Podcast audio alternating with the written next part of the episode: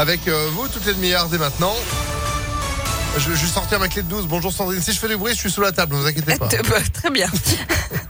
Allez, bonjour à tous. À la une de l'actualité, sortez les lunettes de soleil, les chapeaux et les brumisateurs. Il va faire chaud cette semaine.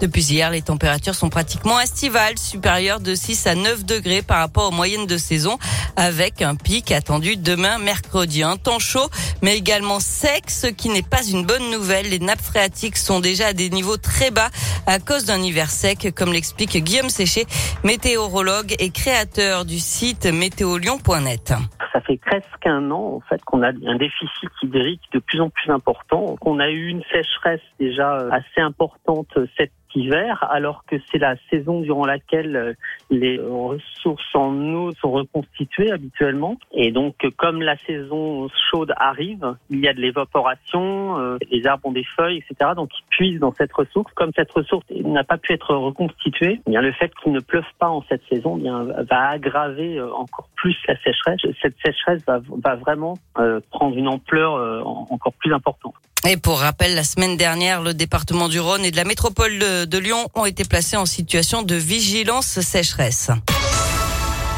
Des poubelles non ramassées, des ordures qui s'entassent et des odeurs épouvantables pour les riverains. La guillotière en colère monte une nouvelle fois au créneau pour dénoncer le manque de réaction de la ville et de la métropole. L'association a publié des photos du quartier lyonnais sur les réseaux sociaux et annonce qu'elle va porter plainte pour insalubrité. L'homme soupçonné d'un féminicide à Lyon présenté au parquet de Grenoble aujourd'hui pour une mise en examen.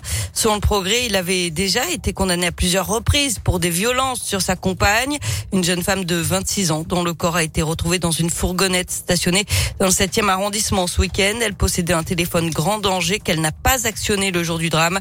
Les téléphones grand danger sont donnés aux personnes menacées par leur conjoint ou ex-compagnon. La presqu'île de Lyon va se transformer en braderie géante. Ce sera les 24 et 25 septembre prochain. Un événement qui s'étendra sur plus de 5 km entre le bas des pentes de la Croix-Rousse et la place Carnot. Et puis si vous êtes à la recherche de produits frais et locaux à mettre dans votre assiette, la métropole de Lyon lance une carte interactive de tous les points de vente du territoire. Rendez-vous sur le www.mangerlocal.grandlyon.com. Du sport avec euh, du foot et les premiers champions de France lyonnais de retour sur la pelouse. On vous en a parlé la semaine dernière pour les 20 ans du premier titre de l'OL. L'équipe championne de France va se retrouver pour la première fois. Ce soir, Sidney Govou, Sonny Anderson ou encore Claudio Cassapa seront à l'OL Stadium pour affronter une équipe de personnalités. Ce match, organisé par l'OL Fondation, est au profit de l'UNICEF qui agit pour les enfants victimes de la guerre en Ukraine. C'est à 20h30 à Dessine.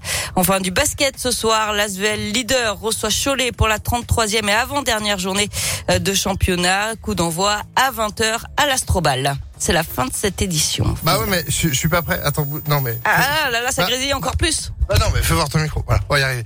C'est de la radio, hein. C'est, vous inquiétez pas, tout va bien. Merci beaucoup, Sandrine. Vous êtes de retour, euh, bah tout à l'heure, hein, 7 h En attendant, l'actu continue sur ImpactFM.fr. Météo